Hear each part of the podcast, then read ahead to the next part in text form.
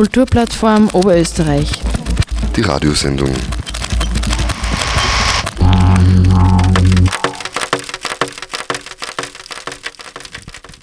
Willkommen bei einer neuen Ausgabe des Kupftalks. Hier im Studio bei Dorf TV schön, dass wir in Präsenz zusammen sein können.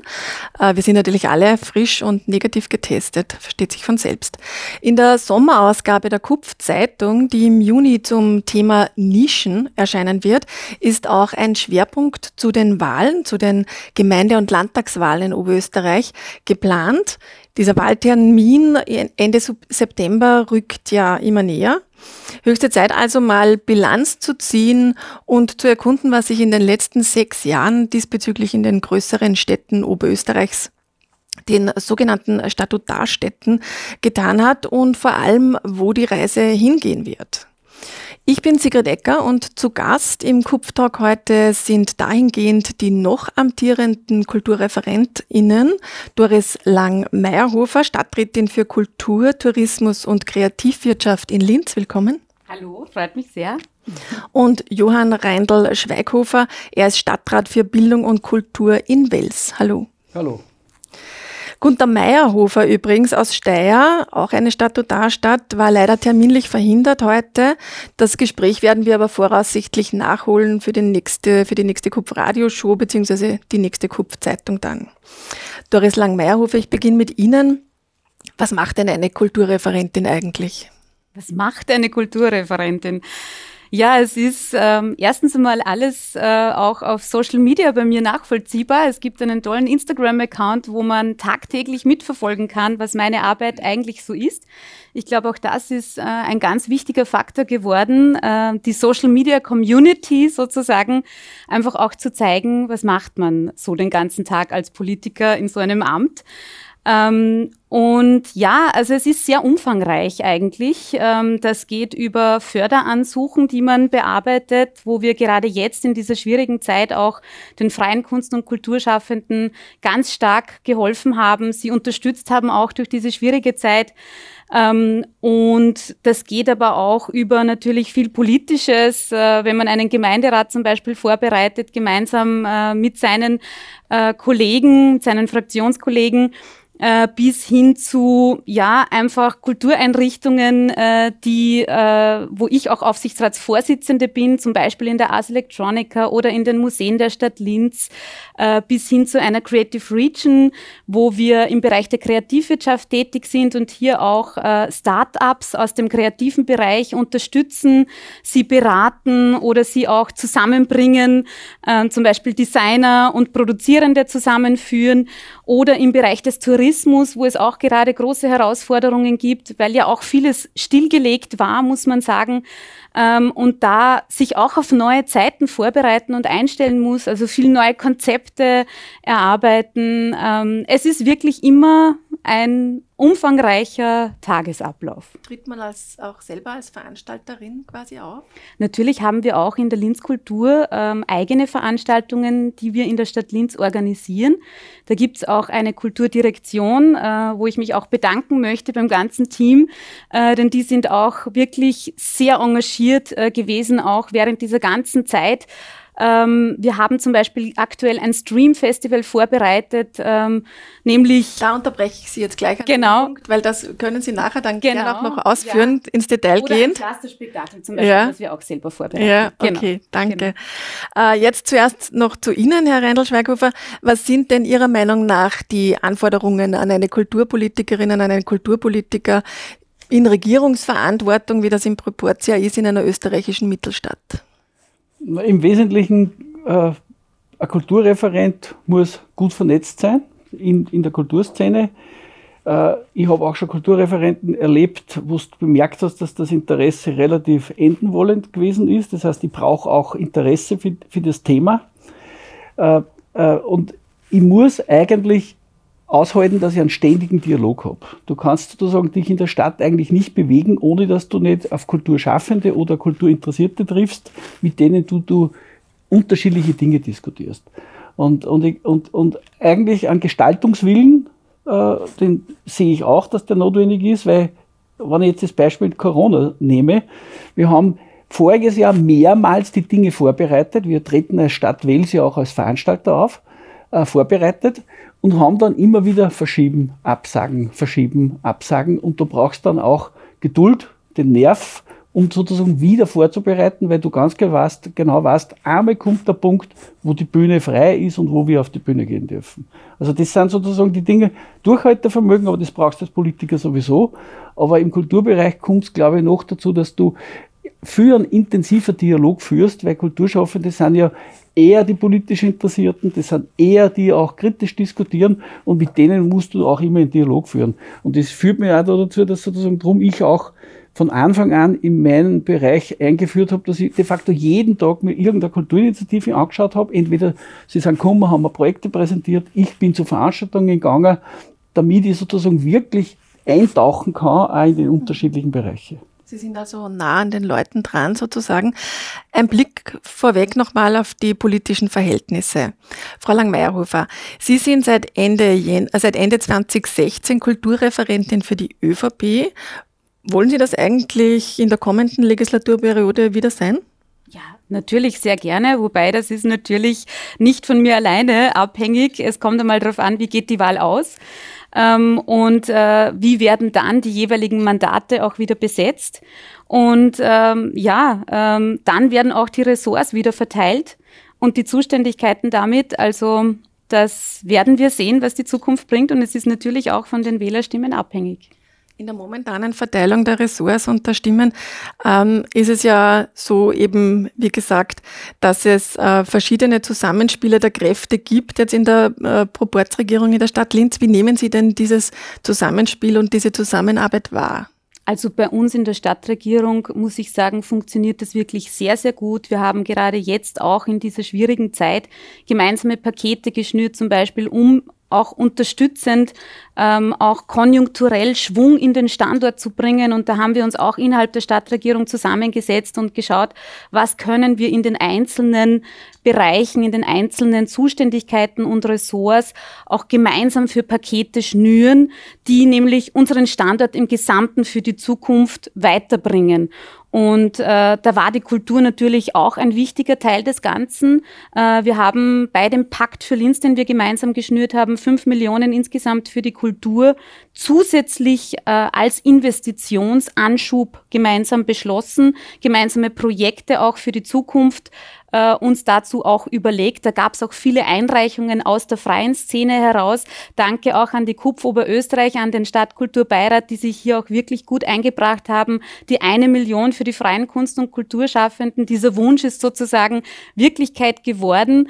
Äh, und das freut mich auch sehr, denn mittlerweile kann ich auch schon sagen, der Topf ist ausgeschöpft. Es sind tolle Projekte eingegangen und da bedanke ich mich bei allen, denn ich glaube, da konnte auch im Bereich der digitalen Infrastruktur Infrastruktur, was ja auch gerade im Bereich der Kultur wichtig war, hier zu investieren, ähm, wirklich viel neuer Schwung und fit für die Zukunft gemacht werden. Mhm. Das heißt, Ihre Handlungsspielräume sind offensichtlich groß genug. Es hat ja auch der Bürgermeister einiges hier an Einflussmöglichkeit in der Kultur, vor allem in der Wechselwirkung durch Kultur- und Finanzressort. Äh, gibt es vielleicht auch irgendwo, wo es nicht so gut passt, wo es Schwierigkeiten gibt, wo es quasi in Richtung Oppositionsarbeit geht, die man da dann auch mit Anführungsstrichen äh, über das Kulturressort vielleicht macht? Ich würde mal sagen, es ist natürlich ein politisches Amt, das man ausübt und da gibt's da und dort unterschiedliche Positionen. Ich glaube, das ist aber auch ganz legitim und das braucht ja auch die Bevölkerung oder eine Stadt, damit man sich auch so breit aufgestellt, wie eben die Bevölkerung auch ist, weiterentwickeln kann. Und damit wir auch diese ähm, so die Bevölkerung auch dementsprechend vertreten können und auch die Meinung der Bevölkerung dementsprechend vertreten können. Da gibt's immer unterschiedliche Positionen in den verschiedensten Bereichen, aber wichtig ist, dass man immer wieder auch Gemeinsamkeiten findet und dann einfach auch die Positionen abwiegt und dann auch weiterkommt und sozusagen sich für die Zukunft auch als Standort so aufstellen kann, dass man was weiterbringt und dass man nicht gegenseitig blockiert, sondern dass man eigentlich gegenseitig auch Spielräume lässt in den einzelnen Bereichen. Das ist gerade in einer Proportsregierung, glaube ich, ganz wichtig. Deswegen gibt's ja auch die einzelnen Ressortzuständigkeiten, die unterschiedlich politisch besetzten Ressortzuständigkeiten auch ähm, mit dementsprechender Stärke, so wie das Wahlergebnis das eben auch abzeichnet. Und ich glaube, das ist auch gut so. Reindl, Herr Reindl-Schweighöfer, ähm, bei Ihnen ist es ja ähnlich gelagert. Sie sind Kulturreferent Referent der Sozialdemokraten in Wels mit einem FPÖ-Bürgermeister in dem Fall. Haben FPÖ und ÖVP eine quasi Koalition in Wels oder ist das dann so ähnlich wie in Linz, wie die Kollegin das jetzt geschildert hat? Na, in Wels ist es ganz eindeutig eine FPÖ-ÖVP-Koalition, die auch besiegelt ist. Die, und die, die FPÖ und die ÖVP treten auch als Koalition auf. Und es ist so, dass der Kulturbereich und der Bildungsbereich, den ich sozusagen äh, als Ressort vorstehen darf, äh, dass der auch, und ich sage es martialisch, immer wieder das Aufmarschgebiet ist von äh, ideologischen Auseinandersetzungen. Und äh, da, da könnte ich einige Dinge erzählen, wo im Kulturbereich sozusagen von Seite des Bürgermeisters, ich nehme ein Beispiel, weil wir gerade den neuen äh, Stadtschreiber jetzt wieder äh, ausgewählt haben und der wird im Sommer wieder kommen. Aber einmal, es war glaube ich 16, hat der Bürgermeister einfach das Geld für den Stadtschreiber nicht mehr verfügbar gemacht. Und der konnte nur gerettet werden durch eine Bürgerinitiative, eine kulturelle äh, Initiative mit äh, Fundraising. Und ich habe es dann zwar geschafft, ein Jahr später ihn wieder im Budget unterzubringen, aber äh, da sieht man dann auch die Auseinandersetzungen und auch die unterschiedlichen Stoßrichtungen im Bereich der Kulturpolitik.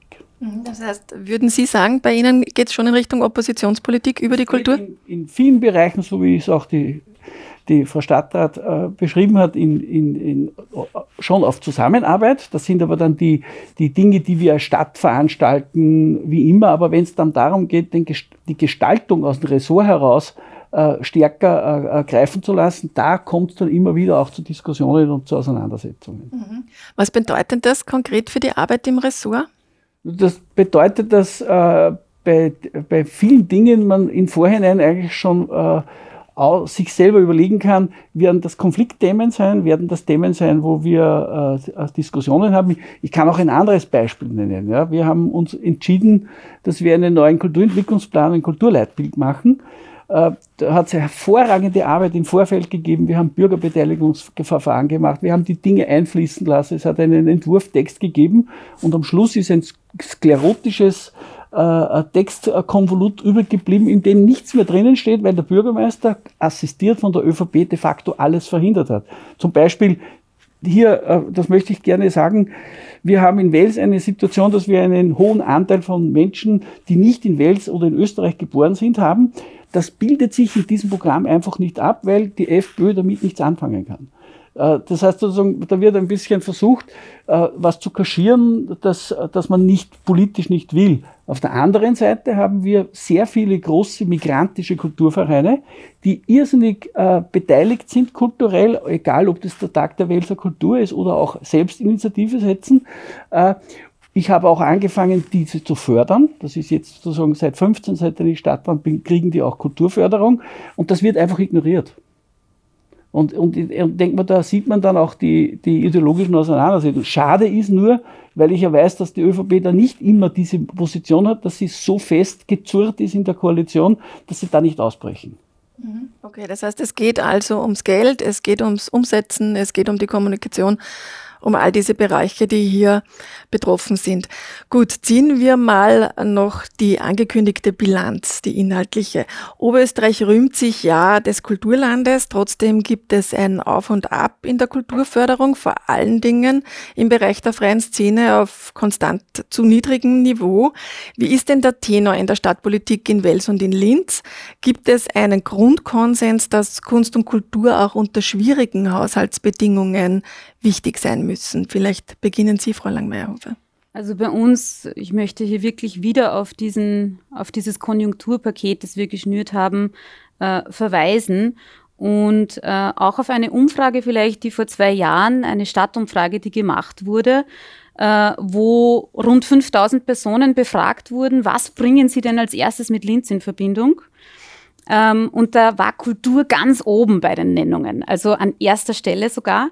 Und äh, das ist, hängt damit auch zusammen, dass Linz im Jahr 2009 Kulturhauptstadt, europäische Kulturhauptstadt war und sich jetzt, äh, ja, ähm, zwölf Jahre danach fast, ähm, dass auch in der Bevölkerung, in der Wahrnehmung wie sich unsere Stadt auch kulturell weiterentwickelt hat und welchen Mehrwert das auch für einen Standort gebracht hat, auch in der Wertschöpfung und auch in der generellen Weiterentwicklung, auch wirtschaftlich, ähm, hier wirklich auch das so sieht von sich aus, die Bevölkerung. Ja. Und deswegen glaube ich, ist das ganz klar, dass das auch bei uns in der Politik ein wichtiges Thema ist. Kultur trägt meiner Meinung nach, nach auch immer zur Weiterentwicklung einer Stadt bei und kann hier ganz viele Zukunftsvisionen geben. Gerade aus den freien Kunst- und Kulturschaffenden kann man viel Kreativität sehen, die sich hier auch einbringen können in eine Stadtentwicklung. Und ähm, bei uns gibt es ja auch viele Förderprogramme, ähm, Stadtteilentwicklung oder eben unseren Fokus als UNESCO City of Media Arts, die wir ja dann im zwei, Jahr 2014 geworden sind, wo wir uns auch als digitale Stadt der Zukunft äh, sehen, auch mit unserer Ars Electronica, mit unserer bekannten, weltweit bekannten Künstlerin Wally Export aus Linz kommend. Ähm, und da haben wir auch einen Schwerpunkt gesetzt. Also es gibt hier schon auch aus dem Kulturentwicklungsplan heraus und auch aus dem ganzen digitalen Linz heraus, wo es auch eine Standortagenda dazu gibt, ähm, schon eine klare Positionierung seitens der Stadt. Kunst und Kultur ist wichtig für die Zukunft unserer Stadt. Und äh, ich glaube, da haben wir auch viele Möglichkeiten für die Zukunft. Mhm, werden wir noch ganz kurz konkret, nicht zu lange in der Vergangenheit zu verweilen, aber trotzdem jetzt Beispiele, vielleicht auch wenn wir vor die Pandemiezeit schauen, was waren denn da so wichtige Beispiele für Sie in der Umsetzung in diesen letzten Jahren? Ja, bei uns zuerst einmal kulturpolitisch, wir wissen alle, das Salzamt ähm, ist so ein Thema der freien Szene, wo es äh, jetzt neue Partner auch gibt, die Kunstuniversität, die Ars Electronica. Das sind Ateliers, die wir seitens der Stadt Linz, aber auch jetzt neu mit diesen Partnern zur Verfügung stellen für den internationalen Austausch der Kunst- und Kulturschaffenden, auch für Studierende, äh, wo man sich als freier Künstler einfach auch verwirklichen kann, ja? Ähm, wo man Ateliers anmieten kann, wo man auch eine Plattform hat zur Vernetzung, wo man dann die Dinge auch präsentieren und ausstellen kann. Und ich freue mich, dass wir auch die ja, Sicherheit für die Zukunft des Standorts Salzamts äh, gesichert haben, auch während meiner Zeit als Kulturreferentin, dass das jetzt nicht mehr in Frage steht. Ich glaube, das ist nur ein kleiner Punkt, aber ein ganz bedeutender auch für die freien Kunst- und Kulturschaffenden. Ähm, und auch das Nordico Stadtmuseum. Linz hat ein eigenes Stadtmuseum, das im Übrigen sehr innovativ unterwegs ist. Also einerseits die Stadtgeschichte abbildet, aber immer auch äh, das urbane Stadtleben sehr stark ab, ähm, abbildet. Aktuell lief gerade eine Graffiti-Ausstellung, denn auch Street Art ist ja eine neue Kunstform geworden. Ähm, oder der junge Hitler zum Beispiel, äh, der auch ja zeitgeschichtlich natürlich eng mit unserer Stadt in Verbindung steht. Und äh, das Museum das auch stadtgeschichtlich sehr gut aufgearbeitet hat. Ähm, also man sieht schon, auch das Nordico war ähm, ja auch einmal in Frage gestellt. Mittlerweile geht auch das Nordico Stadtmuseum sicher in die Zukunft, ähm, um nur zwei kleine Dinge oder aber auch sehr bedeutende und wichtige Dinge zu benennen. Und natürlich ähm, der Fokus auf UNESCO City of Media Arts. Ja. Wir sehen uns als Stadt der Medienkunst, wir sehen uns als Stadt der Zukunft. Ich habe es schon erwähnt, mit unserer Ars Electronica, die hier einfach weltweit bekannt ist, unser Flaggschiff ist in diesem Bereich, auch mit dem Ars Electronica Festival, wo über 100.000 Menschen auch in unsere Stadt kommen aus aller Welt jährlich. Ähm, was natürlich in diesen Pandemiezeiten auch sehr stark wieder ins Digitale verlegt wurde. Aber es fand auch hybrid statt, ähm, ganz neu aktuell am Campus der JKU. Also es vermischt sich auch äh, die Kunst immer stärker mit der Wissenschaft. Und das sind ja auch die Säulen der Ars Electronica, Kunst, Technologie und Gesellschaft, nämlich auch diese Vermischung von neuen Technologien, die Digitalisierung, mit der Kunst, mit dem Kreativen auch, äh, das in die Gesellschaft hinein zu transferieren. Es geht um digitale Transformation. Es ist ein wichtiges Thema für die Zukunft und das zeigt unsere Ars Electronica, das zeigt unser Standort Linz ganz fokussiert, auch mit diesem Festival, um nur ein Beispiel zu nennen. Aber das Thema Digitalisierung wird uns noch ganz stark begleiten und das ist schon auch ein Fokus in meiner kulturpolitischen Agenda. Mhm. Wie schaut es da in Wels aus, Herr Reinl-Schweighofer? Sie haben es vorher schon ausgeführt, es ist nicht ganz so einfach. Ähm, die politischen Verhältnisse machen das nicht äh, so leicht, das Arbeiten, aber was gibt es für Errungenschaften, vielleicht auch eben gerade im Bereich der freien Szene oder für Projekte, wo Sie viel Herzblut reingelegt haben? Also, äh, ein wesentlicher Punkt war mir von Anfang an, dass wir mehrjährige Fördervereinbarungen mit den Kulturinitiativen für Projekte abschließen. Das war bis jetzt nicht so üblich. Das ginge wir immer stärker an und ich glaube, dass wir da auch gut weiterkommen. Ein weiterer Punkt ist, wir haben, weil das äh, Thema Street Art Festival oder Street Art äh, angesprochen wurde, wir haben seit dem vorigen Jahr ein, ein Graffiti Festival, das auch heuer wieder stattfinden wird, wo äh, mittlerweile aus äh, ganz Europa auch Künstler kommen und äh, verschiedene verfügbar gemachte Wände besprühen. Also das wird Ende Juli, Anfang August. Auf das bin ich ganz stolz, weil ich kann mich erinnern, wie die gekommen sind und den Vorschlag gemacht haben, war es wirklich eine Glaubensfrage, werden das umsetzen oder nicht. Und das war so eine typisch aus der freien Szene entwickelte Geschichte, die meiner Ansicht nach sehr viel Potenzial hat, auch noch in der Zukunft. Also das ist so eine Geschichte, die wird auch heuer wieder stattfinden. Aber so ein wesentlicher Punkt, war, und man, man würde es ja nicht glauben, der alte Schlachthof in Wels ist ja eine Institution, die man ganz Oberösterreich auf jeden Fall kennt. Äh, da ist es eigentlich jetzt jahrelang darum gegangen, seine Existenz in der Form, wie wir sie haben, abzusichern. Das war nämlich einer der ersten Akte, die der Bürgermeister durchgezogen hat, war, dass er einen Teil dieses sozioökonomischen Raumes äh, rausgetrennt hat und die Jugendherberge zugesperrt hat. Das heißt, es war immer in der Verwaltung des Schlachthofes und eigentlich war es ein, eine ständige Diskussion, äh, ob der Schlachthof in seiner Form, wie wir ihn kennen, weiterarbeiten kann. Es gibt immer Diskussionen über das Personal, das wir dort haben. Äh, äh, es wird da sozusagen äh, diskutiert, ob man nicht das Personal reduziert im Sinn von, von nicht das, was man braucht, was die letzten Jahre auch verfügbar gewesen ist, sondern dass man zurückfährt auf alte Vertragsvereinbarungen. Also da ist es nicht immer so einfach gewesen.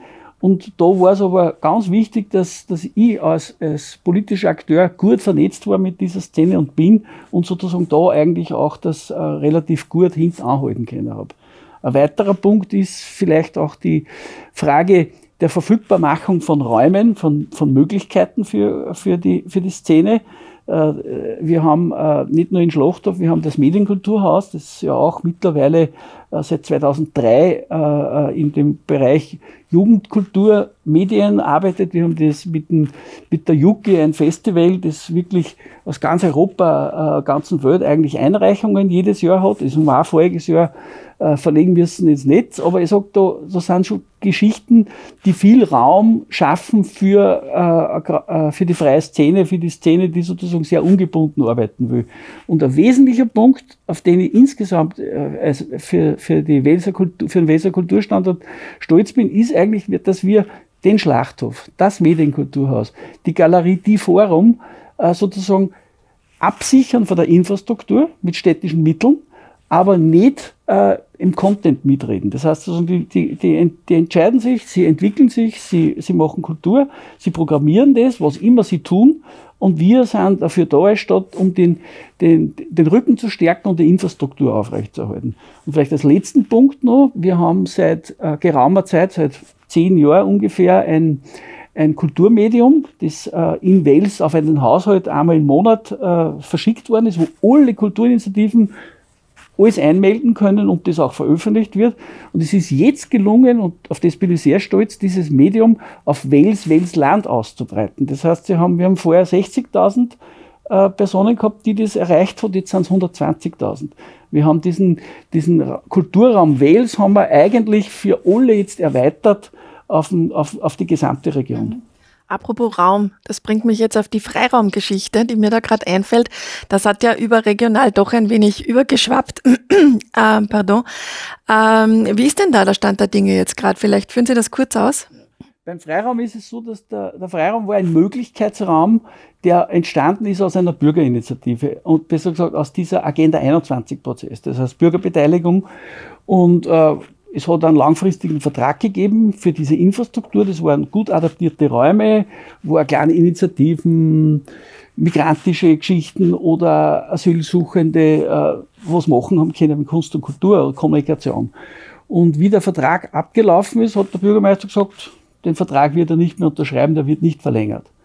Man hat es eh äh, aus dem Freiraumvorstand heraus äh, relativ eine gute Bewegung gegeben. Muss man jetzt dazu sagen, da waren alle Parteien außer die FPÖ dafür, dass er weitergeführt wird. Also auch die ÖVP, obwohl es in der Koalition war. Das war eher einer der wenigen Punkte, wo ich sozusagen gesehen habe, dass die ÖVP sich auf die Hinterfüße gestellt hat. Und jetzt ist es so, dass wir das heurige Jahr über Fundraising oder auch über Spenden aus den Parteien heraus und so äh, abgesichert haben. Und ganz ehrlich, wir setzen jetzt auf die Wahl, damit wir nächstes Jahr das wieder aufsetzen können. Aber das perfide in, dieser, in diesem Zusammenhang ist, dass ja die Stadt ja gar nichts erspart hat, weil äh, der Bürgermeister, ich behaupte immer, er hat das gründen lassen, einen Verein gründen lassen hat, der genau den gleichen Zweck gehabt hat. Nur da ist es so, dass er Einfluss hat und bei den anderen nicht, weil es eine freie Initiative war. Mhm, wir sehen also schon ziemlich andere Ausgangslagen hier in Linz und Wels. Ähm, Stichwort Wahl, Sie haben es gerade genannt. Äh, schauen wir jetzt mal in die Zukunft. Das heißt, machen wir es möglichst konkret bitte. Ähm, was soll sich denn in der nächsten, in der kommenden Legislaturperiode ändern, vielleicht auch verbessern, womöglich? Ein bisschen was geht ja immer. Wie schaut es da aus bei Ihnen? Konkret im Ressort. Konkret im Ressort. Also, wir haben ja ähm, einige neue Sonderförderprogramme auch ausgerufen. Ähm, weil jetzt vorher auch gerade noch von Förderbudget gesprochen wurde. Wir konnten im Jahr 2020 schon unser Kulturförderbudget um rund 250.000 erhöhen ähm, und haben einen Fokus auch gelegt, also insbesondere ich in meinem Ressort, eben auf die Sonderförderprogramme, wo es darum geht, da können Projekte eingereicht werden. Ähm, ganz neu haben wir zum Beispiel einen Fokus gesetzt auf Linz Sounds, wo es wirklich auch um Musik, um Digitalisierung in der Musik ging, wo wir wirklich enorm viele Einreichungen haben und wo es ähm, auch wieder eine enge Verknüpfung mit unserem Stream Festival gibt, wo es eben auch um Digitalisierung in der Musik geht. Und ähm, ich möchte sagen, rund 233.000 Euro haben wir hier im Be Bereich der Sonderförderprogramme zur Verfügung gestellt. Das wird auch alles juriert. Also da gibt es eine eigene Jury, die diese Projekte auch bewertet, die hier eingereicht werden. Und ganz neu haben wir auch den Anton.